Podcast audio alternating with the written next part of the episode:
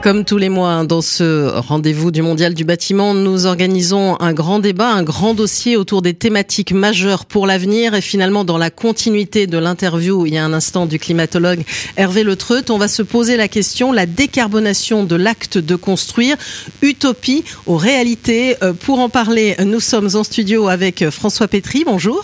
Bonjour. Qui est président du SFIC, qui est le syndicat français de l'industrie cimentière. Quelques mots pour présenter ce syndicat? Oui, tout à fait. Donc nous regroupons l'ensemble des acteurs de l'industrie cimentière en France.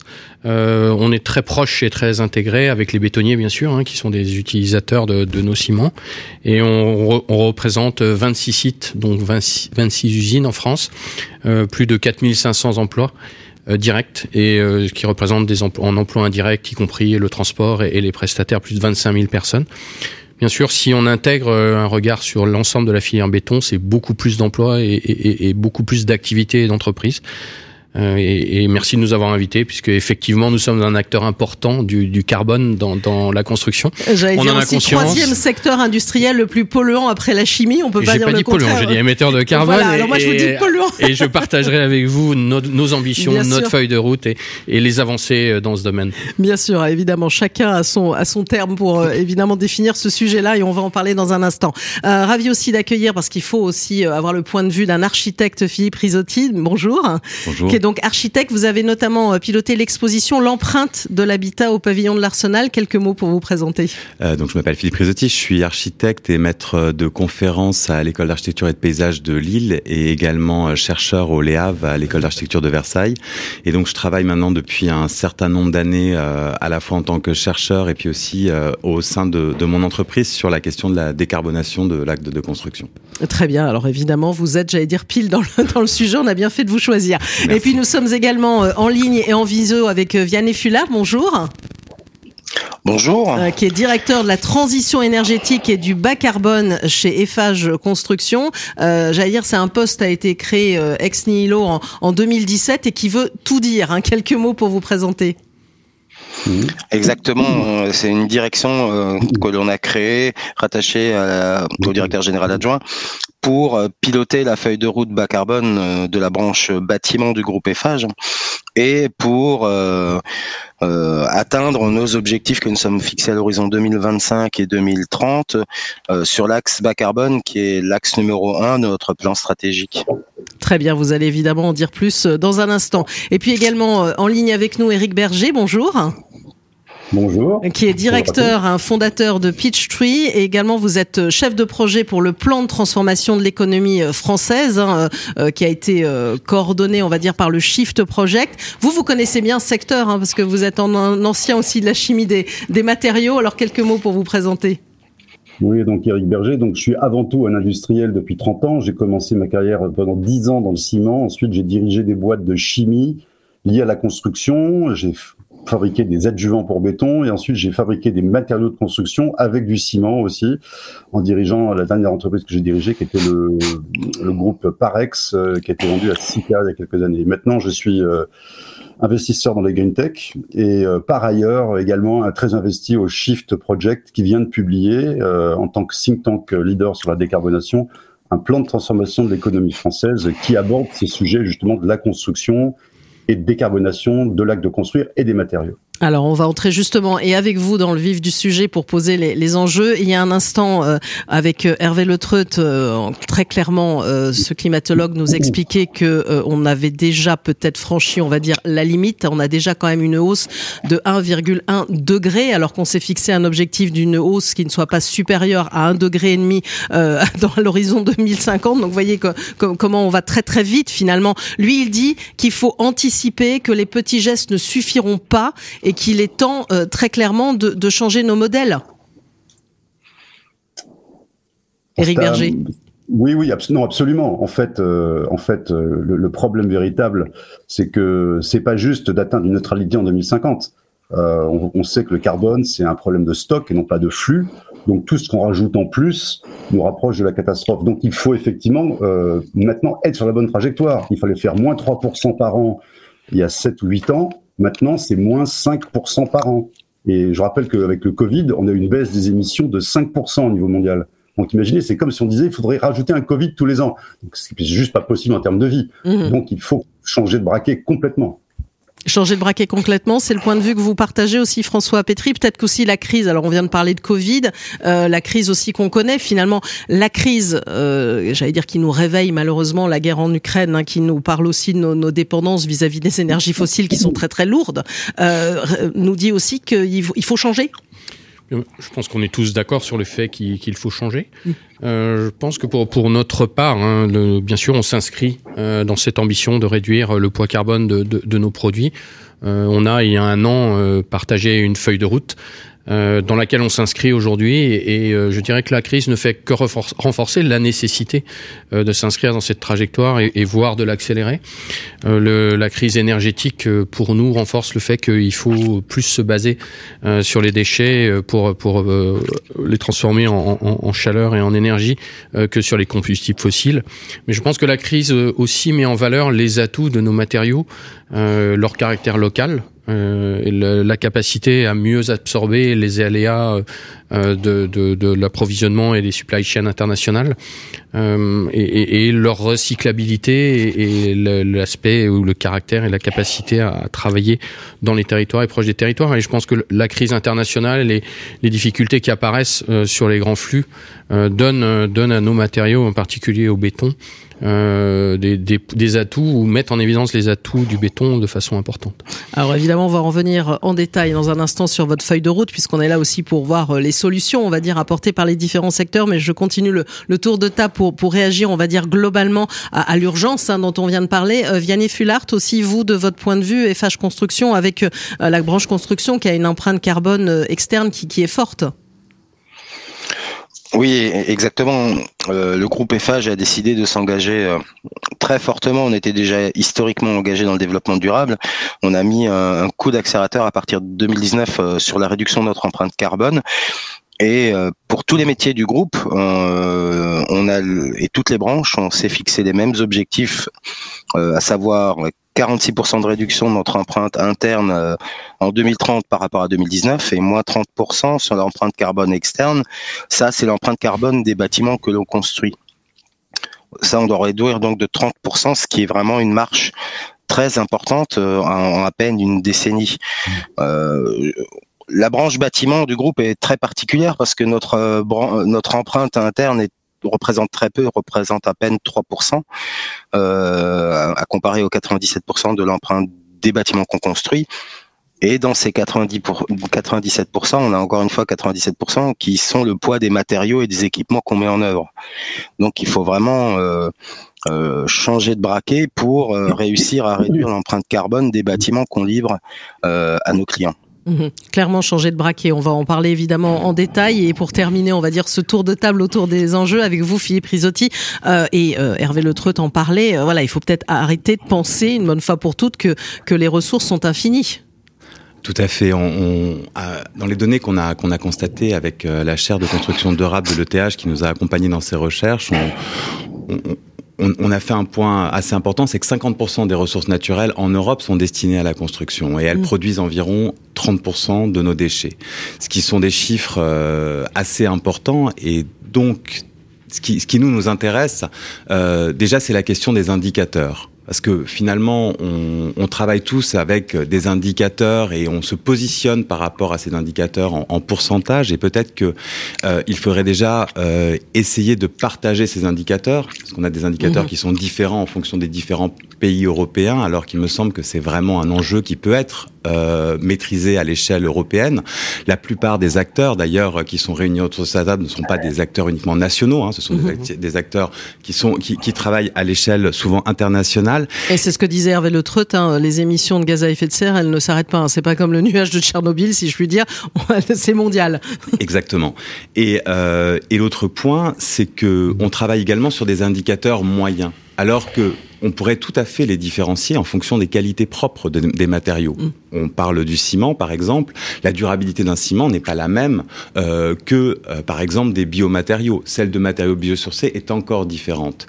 Et souvent, d'ailleurs, on mesure ces indicateurs par mètre carré, alors que il serait, à mon sens, intéressant de le faire comme le Suisse, les Suisses le font déjà, de travailler en en mètres cubes, puisque l'énergie se consomme en termes de volume et les matériaux se mettent en œuvre pour fabriquer des volumes. Et donc, il y a déjà tout un, grand travail à faire dans ce secteur sur les indicateurs eux-mêmes et la manière de les, euh, de les contrôler qui, pour le moment, à mon avis, manque un peu de, de transparence d'une certaine manière et surtout de clarté vis-à-vis de, de, de, des différents acteurs. On avait euh, hier soir un webinaire avec un des gros acteurs euh, du, du, béton qui est euh, Ekium, euh, qui partageait avec un certain nombre d'architectes sa stratégie de décarbonation. Et en fait, il décarbonait mm. la production de ciment, mais finalement sans avoir le lien avec les méthodes constructives et alors que finalement, on pourrait tout à fait différencier les éléments, les composants de la construction, qui permettraient peut-être de justifier une certaine pérennité sur la question des fondations, des infrastructures, alors que d'autres éléments, notamment les composants de façade, pourraient avoir une durabilité inférieure, en particulier dans le contexte de réchauffement climatique, puisque finalement les conditions vont changer, donc il va falloir aussi s'adapter à ces transformations. Alors comment ça vous fait réagir justement ce, ce point de vue sur les indicateurs et peut-être le fait que euh, on s'en rend compte, ces sujets ils sont transverses, les acteurs doivent travailler ensemble. D'ailleurs, Vianney euh, Fullard témoignera aussi du club industriel hein, que qu'EFH Construction a mis en place. Bien sûr. Donc, tout d'abord sur les indicateurs, je pense que, enfin, c'est un très bon point et c'est une très bonne remarque. Je pense qu'il y a déjà une évolution qui, qui s'est faite, spécialement en France, où où on était beaucoup à la tonne dans les matériaux de construction, on est au mètre carré. Donc c'est déjà euh, un KPI, qui, enfin un indicateur qui va permettre d'intégrer euh, les actions des différents acteurs.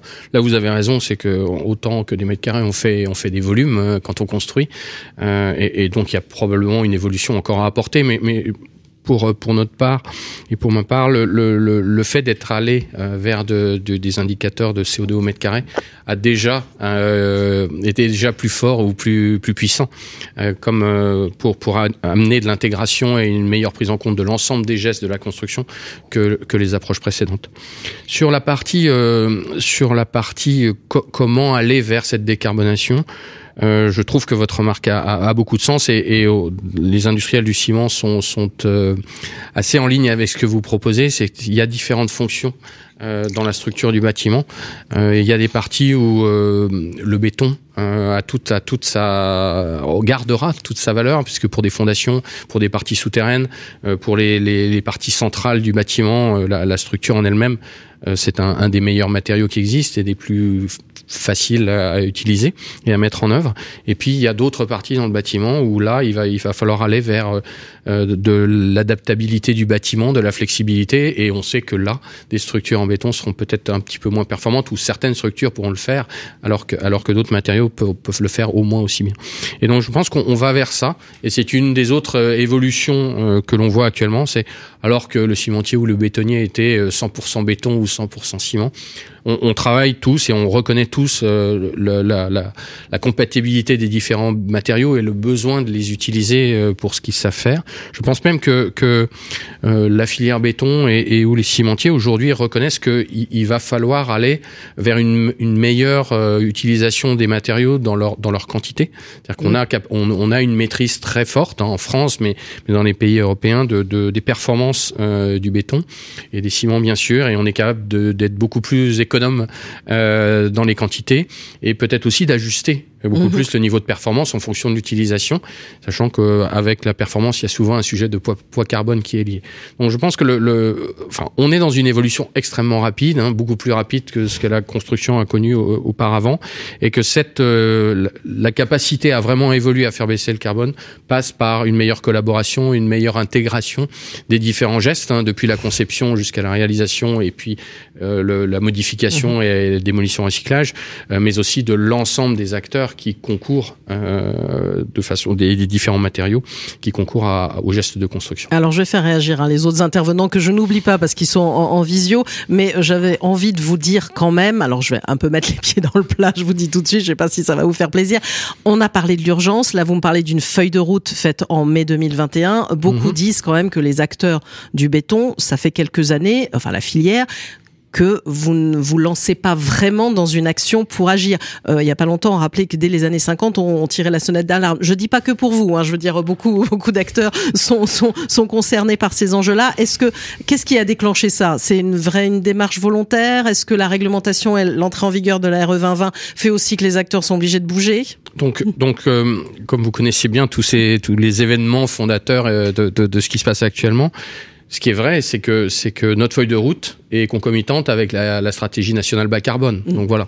Donc l'aspect réglementation, incitation Même de si elle est quand même antérieure à 2021, cette stratégie nationale bas carbone. Oui, tout- mais c'est quand même à peu près, c'est à ce moment-là, enfin, quand elle a été relancée et qu'on a effectivement travaillé euh, sur une feuille de, feuille de route ambitieuse. Euh, par le passé, effectivement, je pense qu'on ne peut que reconnaître qu'on on n'a pas forcément été les plus moteurs. Aujourd'hui, ce qui se passe, et, et c'est ça qui est intéressant, c'est qu'il y a un an, on a mis en place cette euh, feuille de route, et qu'aujourd'hui, il y a vraiment des, des, des gestes et des actes euh, qui matérialisent le fait que les choses évoluent. Alors, à quel niveau ces actes euh, matérialisent le changement? Eh bien, c'est par exemple, on- il y a différents étages hein, dans notre feuille de route. Un, un premier étage est l'optimisation des processus industriels, de Mhm. nouveaux outils plus adaptés à mieux fabriquer nos produits avec moins de poids carbone. Eh bien, euh, il y a une usine nouvelle, refaite complètement, qui est en train de démarrer actuellement. Il y en a une euh, qui a commencé, il y en a une qui est déjà annoncée. Euh, il y a 25 sites en France, c'est beaucoup. Euh, Il y a peu d'industries qui sont capables de, de remettre en cause trois sites sur 25 euh, en deux ans. Euh, du point de vue des produits, euh, donc on, on, on est sur une évolution beaucoup plus rapide que par le passé. Même les normes, enfin les industriels, les professionnels essayent d'accélérer les processus de normes. On arrive sur des nouveaux ciments euh, qui sont euh, qui sont euh, normalisés euh, depuis ce début d'année. On va avoir les produits dans le marché cette année. C'est des ciments ternaires à empreinte euh, carbone plus faible. De la même façon, euh, on en parlait tout à l'heure, hein, le- le- le- l'énergie est un sujet extrêmement important dans, dans nos cycles industriels. Et bien, le remplacement par des déchets ou par de la valorisation énergétique euh, des, des combustibles fossiles va à une vitesse qui n'a jamais euh, été égalée jusqu'à présent, hein, puisqu'on a des ambitions d'atteindre 80% de remplacement euh, et, et que les choses évoluent vite. Donc certainement on va jamais assez vite et je partage je partage ce point de vue et, et mes enfants me le rappellent souvent mais mais ce que je leur dis c'est on, on est sur un métier qui est qui a probablement pas été assez rapide dans son changement auparavant et on est dans un, un moment où on accélère Peut-on faire mieux Certainement, mais on le fera pas tout seul, on le fera avec les autres, on fera avec le béton, on va avec les gens qui, qui conçoivent les bâtiments, on fera avec les autres corps d'État, puisque Mhm. tout ça c'est un poids carbone de l'ensemble du bâtiment. Et il faut qu'on sache euh, ben, être solidaire dans, dans cet effort et aussi proportionnel à ce qu'on sait faire euh, de par la- les caractéristiques de chacun des métiers. Bah, C'était bien que vous posiez aussi ces enjeux-là. J'allais dire votre temps de parole, comme du temps de la politique, a évidemment un peu débordé par rapport aux autres. Mais l'idée, c'était que vous. désolé. Non, mais c'est très bien parce que l'idée, c'était que vous posiez les enjeux parce que là, on est au cœur, on est au cœur du sujet, puisqu'évidemment, on l'a entendu aussi. euh, ben, le béton, on va encore s'en servir, j'allais dire. Et on est au cœur de la problématique. Alors, Éric Berger, euh, comment vous réagissez? Il y a beaucoup de choses qui ont été dites hein, depuis depuis le début par rapport, on, on le voit, à une filière qui est en train de bouger, peut-être pas encore assez, à- à- qui, qui s'y prise peut-être un petit peu sur le tard, on peut dire? Non, mais en fait, d'abord, je me réjouis du, switch qui est en train de s'opérer euh, dans la tête des, des, des cimentiers, des bétonniers, parce que je suis extrêmement frustré. J'ai dirigé euh, Criso, hein, qui est un des principaux acteurs de l'adjuvantation. Je donne juste cet exemple. Les bétons qui ont été faits lors de la Coupe du Monde pour faire les stades de la Coupe du Monde en Afrique du Sud étaient beaucoup plus décarbonés, pour des raisons de coût d'ailleurs, s'ils étaient moins Mhm. chers, euh, que ceux qu'on coule aujourd'hui quand on fait des, des ouvrages en France. Donc euh, tout ça parce que des normes euh, qui ont été volontairement euh, ra- évolution de normes retardées ont empêché cette évolution. Et donc c'est voilà. Donc ce, ce switch il est essentiel et heureusement que le législateur avec l'Aéro 2020 a obligé les gens à réfléchir. Je rappelle que l'Aéro 2020 aurait dû sortir en 2020. Malheureusement des manœuvres de retardement l'ont mise à 2022. Mais Aujourd'hui, ça y est, je pense que tous les acteurs basculent et la créativité qui va avoir lieu va être considérable. Mhm. Euh, elle force tous les acteurs et je dirais les cimentiers sont sans doute les moins bien placés pour faire de la créativité. J'ai envie de dire aux cimentiers, laissez faire votre filière béton, euh, qui sont beaucoup plus agiles dans la formulation. On peut baisser les quantités de ciment par mètre cube. Euh, il y a des adjuvants extraordinaires qui sortent. En travaillant avec les grands euh, constructeurs comme Eiffage, Bouygues, etc., on peut aussi repenser le bâtiment. Le ciment lui-même n'est qu'une composante. Je vous donne cet exemple aussi. De, beaucoup de béton euh, euh, qui sont faits aujourd'hui, en fait, les technologies ont été inventées par l'industrie du réfractaire. Les bétons autoplaçants ont commencé dans l'industrie réfractaire. Vous savez, c'est les bétons qu'on met dans la sidérurgie. Euh, il y a très longtemps, on faisait déjà des bétons autoplaçants il y a, il y a 25 ans dans l'industrie réfractaire. Et on a aussi inventé des bétons qui étaient des Ultra Low Cement Castable, ULCC, dans lesquels on est passé non plus à 20% de ciment, ni même à 10, on est passé à 2-3% de ciment. Non pas pour dire qu'on peut faire ça dans le bâtiment demain, mais je veux dire qu'il y a des leviers énormes à côté. Et il faut libérer cette créativité. Et la norme qu'a pris le législateur, ben, je vais vous dire, elle va rendre le métier beaucoup plus intéressant. Alors c'est ce que je disais tout à l'heure. Est-ce que justement c'est pas aussi la réglementation Je sais pas si vous m'entendez. C'est le souci de la visio. Est-ce que la réglementation euh, fait quand même bouger aussi largement les acteurs? La RE 2020, elle y participe. Elle est critique. Mm. S'il n'y avait pas eu la RE 2020, la vérité c'est que les bétonniers et les cimentiers n'auraient pas bougé aussi vite. Mais j'ai envie de dire maintenant, la RE 2020, euh, on peut tout à fait essayer d'étendre ça à la moitié de la consommation de ciment, qui est les travaux publics. Alors pas de la même manière, bien entendu, il faut réfléchir, mais on pourrait très bien imaginer de dire, et d'ailleurs je crois que certains acteurs, j'avais interviewé certains acteurs comme Vinci ou des, gens d'EFAGE localement, on leur dit, mais si on mettait un critère d'appel d'offres carbone dans les ouvrages d'âge, dans les ouvrages d'art, pardon, et chaque ouvrage d'art est unique, donc on peut pas mettre un cap comme dans l'aéro 2020 par mètre carré. Euh, les gens, ils sont prêts. Alors ils ont dit, par contre, notre client, lui, il est peut-être pas prêt, l'État parce qu'il a peur, les collectivités ont peur que si on mettait un critère, je sais pas, 25% du poids de l'appel d'offres euh, basé sur le contenu carbone de l'ouvrage qui va être euh, rendu, euh, ils ont un peu peur que ça monte le prix, alors que pas vraiment en fait. Et ça libérait aussi la créativité dans les ouvrages d'art, dans lesquels les boîtes comme Eiffage sont absolument fantastiques. Et les, les bétonniers français, même Lafarge. Lafarge a été un des euh, pionnier du béton autoplaçant en France et donc est capable de faire des, d'évoluer ces bétons de façon radicale. Donc vous partagez l'avis de François Pétry quand il dit qu'on a un vrai euh, savoir-faire en la matière, que justement ça peut être l'occasion euh, de, de le montrer finalement en allant vers plus de décarbonation. Il se trouve qu'il y a une culture béton en France qui est une des meilleures au monde. J'ai, vendu des adjuvants béton dans le monde entier, d'accord?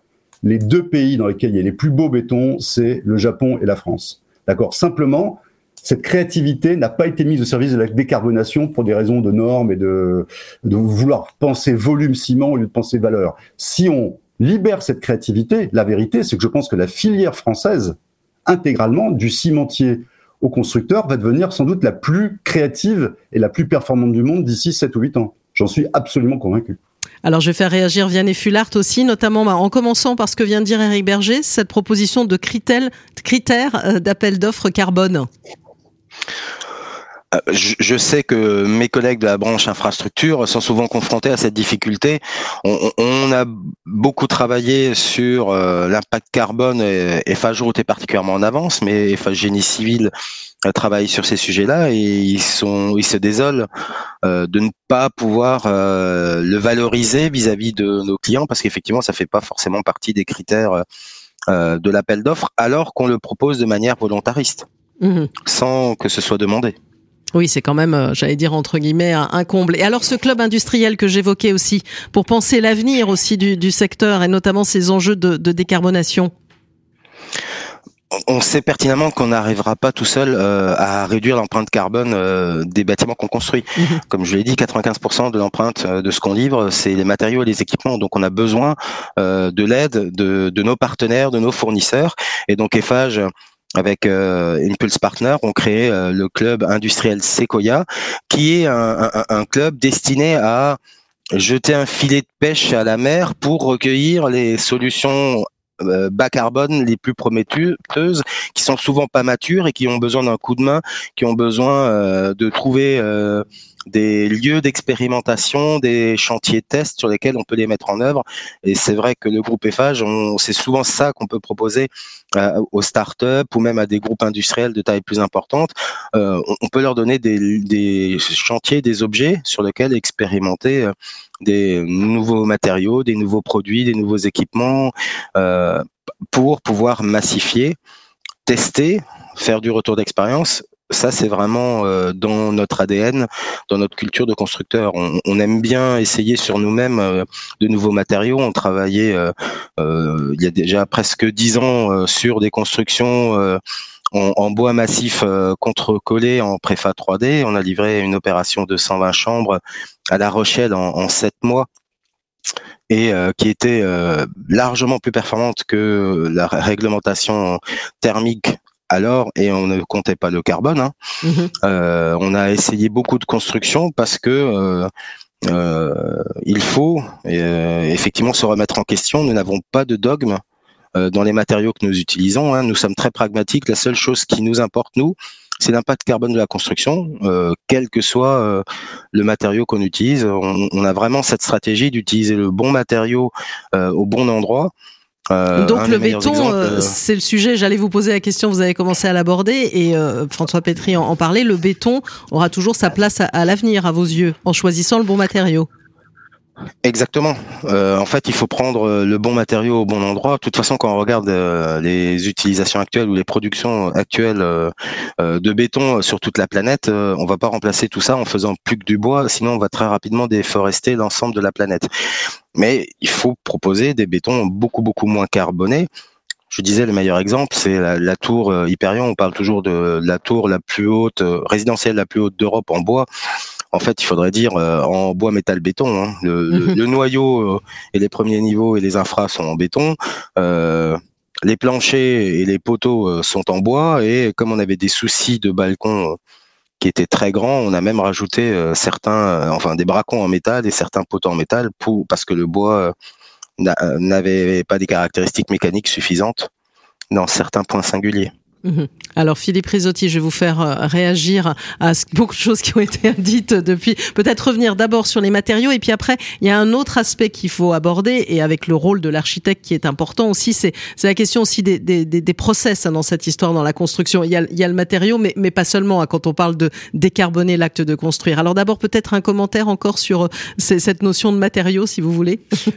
Il y avait une chose qui me faisait euh, également réagir, c'était finalement on parle de décarbonation. Alors est-ce que l'enjeu n'est pas plutôt de valoriser ce carbone? Puisque finalement, on cherche à réduire les quantités de matière, mais il nous faut peut-être aussi imaginer qu'on pourrait les réutiliser. Le réemploi mhm. est un des gros sujets. Il y a des gros investissements à l'échelle nationale qui sont faits sur ce thème. Même si c'est pas simple le réemploi, il faut bien le dire. il y a notamment des notions d'assurance aussi qui ne sont pas toujours simples. Exactement. Mais si on cherche à valoriser l'ensemble des matériaux dans l'optique finalement de les réintégrer dans la technosphère, comme finalement les biomatériaux vont pouvoir être réintégrés dans la biosphère, et qu'on revalorise l'acte de construire, c'est-à-dire que toute la chaîne de valeur est revue, puisque on a quand même une dérive vers la financiarisation de l'immobilier qui a fait que finalement c'est tous les actes de financement qui ont pris la, la, plus importante de la valeur, alors que quelque part euh, le reste des acteurs sont restés quasiment à valeur constante pendant des années. Mmh Et aujourd'hui, en vue de pérenniser les ouvrages qu'on construit, de construire mieux, de valoriser tous les matériaux. Finalement, à mon sens, ce n'est pas l'idée de décarbonation, c'est de valoriser. Ce carbone est important. On va, ce carbone va nous rester. On a par exemple. Mais alors, j'allais vous dire, par exemple, le bois, on dit, ça fait du stockage de carbone. C'est quand même pas mal de l'utiliser aussi dans le, dans, dans la construction. Pour revenir au sujet bois, béton, enfin, qu'on n'oppose pas. Alors là, moi, je rejoins un petit peu le point de vue de, de Vianney Fullard, c'est-à-dire qu'un arbre met quand même 50 ans à pousser. Évidemment, après, on peut considérer qu'il stocke du carbone. Le problème, mm. c'est qu'à partir du moment où on l'a coupé, il arrête d'en absorber.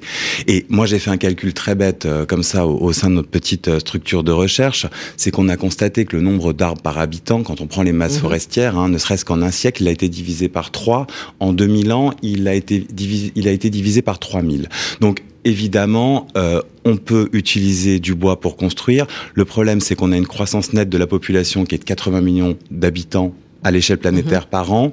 Je pense que les matériaux biosourcés les plus importants sont comme le dit d'ailleurs notre partenaire, la charte de construction durable de l'ETH, les biomatériaux à très forte croissance. La mm. paille en est un, le bambou en est un, les arbres, évidemment, permettent de stocker du carbone. Même si la paille, j'allais vous dire, on se pose aussi la question par rapport à, l'élevage, euh, la place de la paille, euh, il faut aussi la matière, enfin on revient toujours au, même sujet. Hein, finalement. Je pense mm. qu'il faut rationner en fait, mm-hmm. il faut rationner cet acte de construire et valoriser absolument cet acte de construire. La ville qui nous entoure, on est en plein cœur de Paris, mm. euh, je pense que les niveaux d'investissement par rapport au niveau de rentabilité au moment où on a créé la ville haussmannienne n'étaient pas tout à fait les mêmes. C'est-à-dire mmh. que les gens qui ont produit Haussmann euh, et, et, et, tous les architectes, les constructeurs qui ont participé à la construction de cette ville ont investi sur le long terme. Mmh. Et donc, il faut absolument à mon sens. D'ailleurs, c'est Haussmann, c'est énergétiquement, c'est assez efficace finalement. Il faut bien le dire. C'est surtout pérenne. C'est-à-dire qu'il y a un niveau de pérennité incroyable dans ces bâtiments. Il y a un mix total, puisque mhm. vous avez les façades en pierre de taille que vous voyez sur rue, mais les étages sont un mix entre euh, finalement des produits minéraux, du bois. Mhm. Les façades arrière, généralement, c'est de l'ossature bois euh, remplie euh, également avec des éléments de ciment, ce qui pose d'ailleurs beaucoup de problèmes et c'est un vrai sujet sur lequel on pourrait euh, faire toute une émission par ailleurs.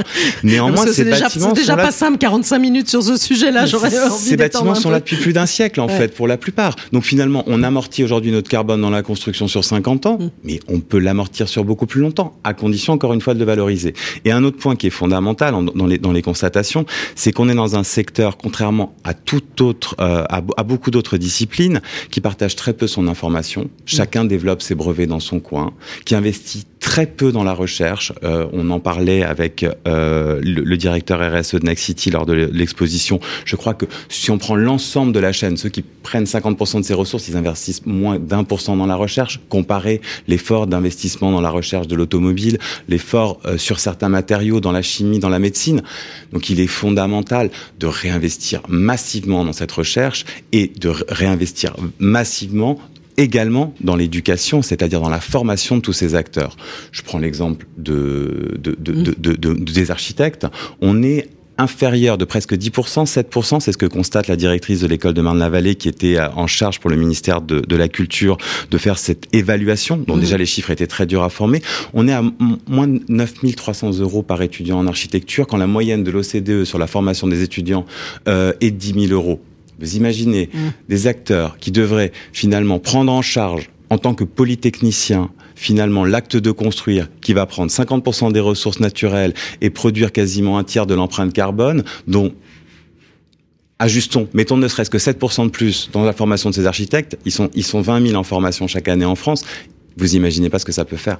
Et du coup, valoriser le carbone, finalement, ça permet de rendre cette utopie réalisable D'ailleurs, je ferai un dernier tour de table pour vous euh, faire répondre à la question utopie ou réalité, puisque c'est l'objet aussi du, du, sujet, mais qu'on évoque, et heureusement, depuis une demi-heure. François Pétry, un commentaire à tout ce qui est. J'aime vraiment, enfin, merci de, de, ces commentaires qui me semblent vraiment. Euh, enfin, qui traduisent votre connaissance et la finesse de votre connaissance et de votre analyse de ce qui se passe.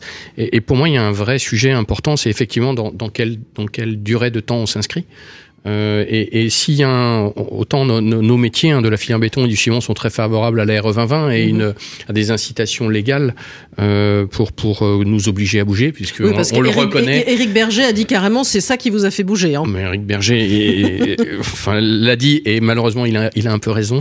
euh, et, mais ce qui est important pour nous c'est c'est que dans cette RE 2020 il y a un certain nombre de, de modes de calcul euh, qui sont destinés à aider les matériaux biosourcés, ce sur quoi on n'a pas de, de, soucis, mais qui inscrivent euh, la démarche dans un temps un peu trop court par rapport à la durée réelle de vie d'un bâtiment que l'on doit même cibler. C'est-à-dire qu'aujourd'hui, il faut arrêter de construire pour du trop court terme, euh, quelques dizaines mmh. d'années. Il faut, il faut construire pour plus de 50 ans et dès la conception, prévoir que le bâtiment ou l'édifice aura différents cycles de vie, différents cycles d'utilité.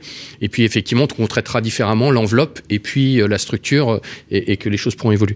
Et donc ça, c'est vraiment un point important, un point important qui va dans le sens de la préservation euh, de la planète, de la baisse du carbone, parce que tout simplement, on s'inscrit dans des temps de 50, 80 ans, euh, tout à fait compatibles avec les techniques actuelles, les produits qui sont de plus en plus performants et la façon de construire, la connaissance des architectes, des ingénieurs qui savent faire ça. Mm. Il faut aller vers ça et arrêter de dire que un, bois va stocker. Euh, ouais, mais un bois quand il va, la recyclabilité Alors du bois. Alors ça, c'est le discours du côté des acteurs du bois. Hein. Je, je dis ça, c'est vrai. Certainement, il stocke. Mm. À un moment, quand il est en fin de vie et dans la déconstruction vous en faites quoi? Il va assez rapidement euh, passer dans des, dans des sous-produits ou, ou dans de la valorisation énergétique.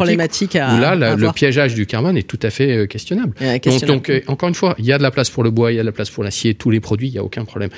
simplement, il faut qu'ils soient jugés pour la réalité de leurs atouts. Et je pense que nos produits, et on y travaille, doivent baisser leur empreinte carbone. Nous y travaillons, nous, y travaillons avec les constructeurs et, avec les concepteurs et les architectes. Euh, ils doivent être aussi reconnus pour euh, l'aspect recyclable, euh, recyclabilité à l'infini, disponibilité et pérennité. On est sur des produits extrêmement maîtrisés, connus, à performance très stable et qui sont capables de durer des dizaines d'années. Eric Berger, un commentaire à ce qui vient d'être dit par François Pétry.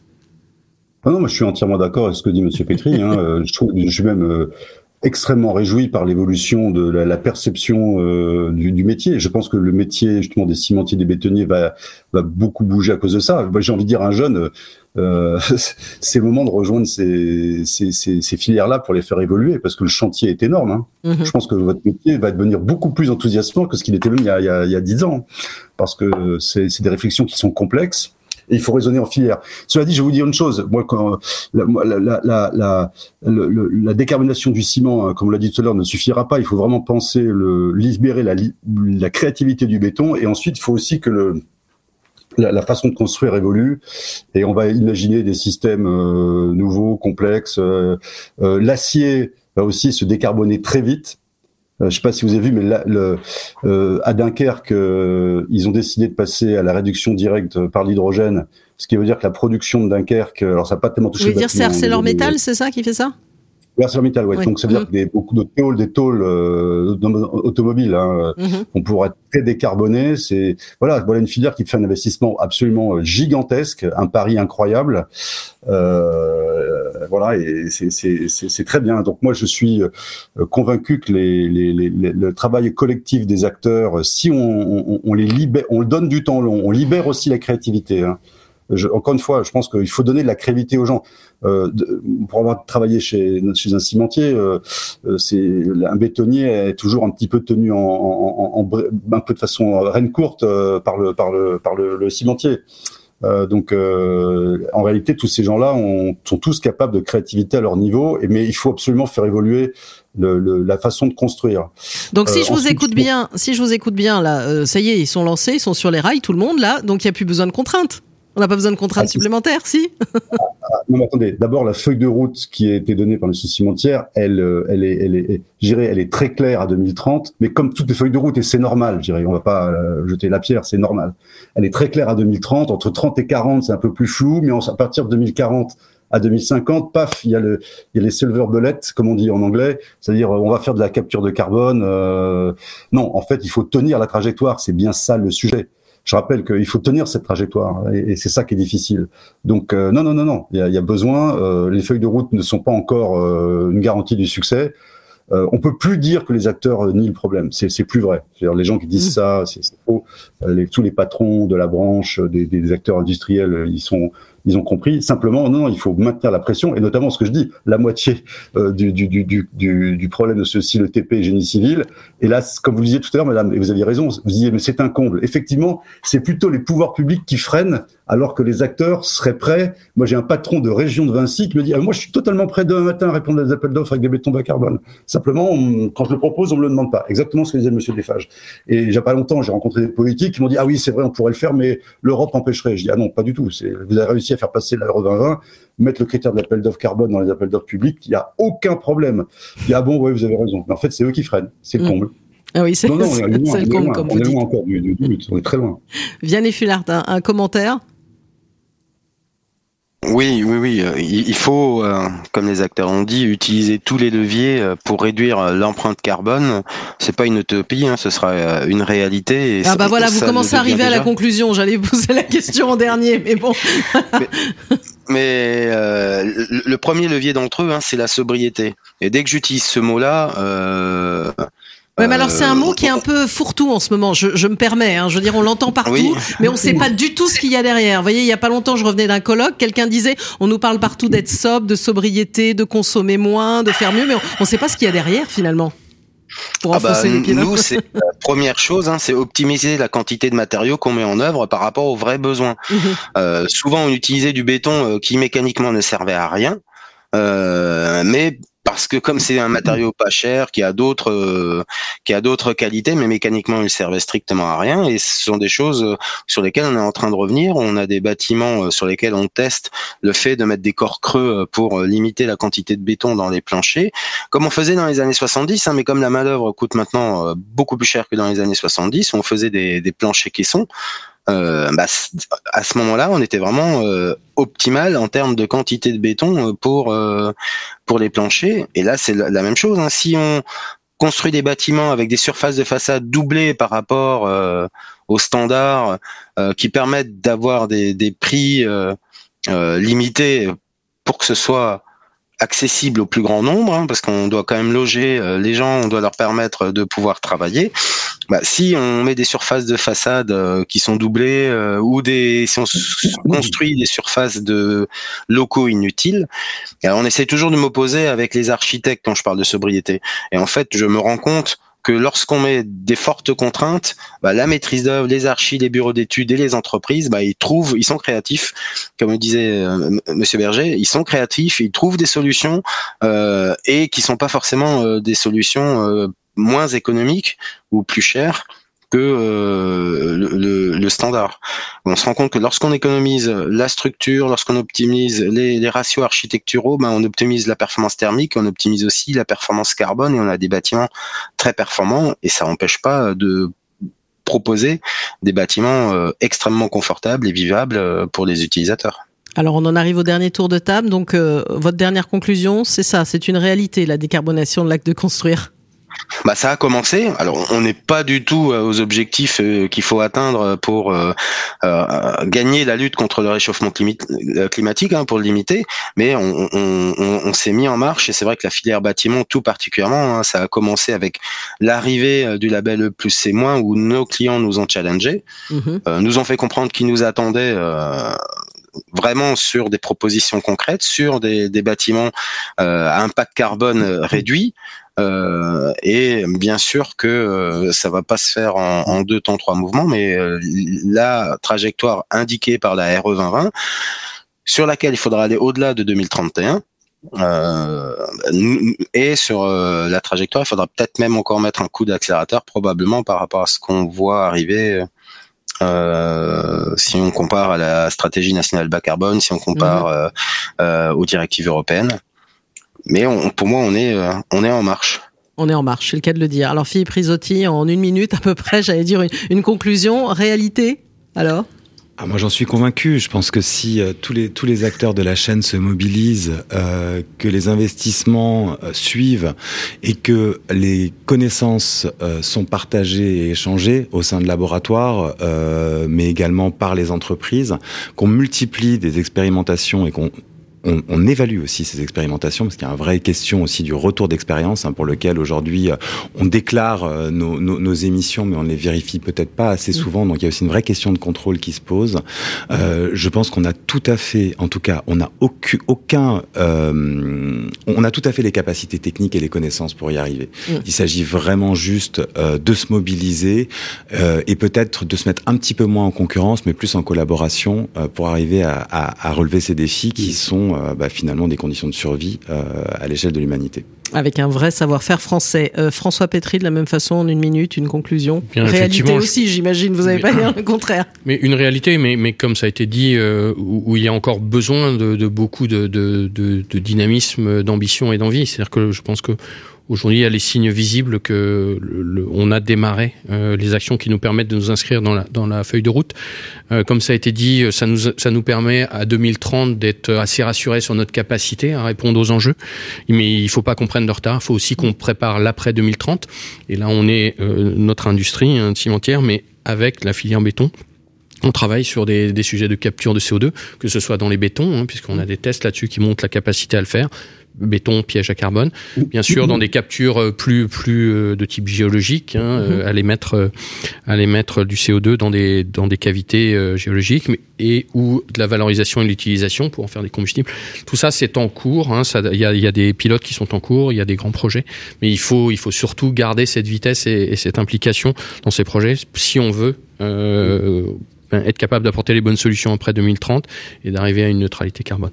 Encore une fois, euh, notre industrie investit lourdement, je pense change ses paradigmes, accepte de travailler un peu plus avec le béton et, et, et, ça a été dit tout à l'heure. Je pense que les cimentiers décidaient beaucoup. Mmh. Aujourd'hui, c'est moins le cas.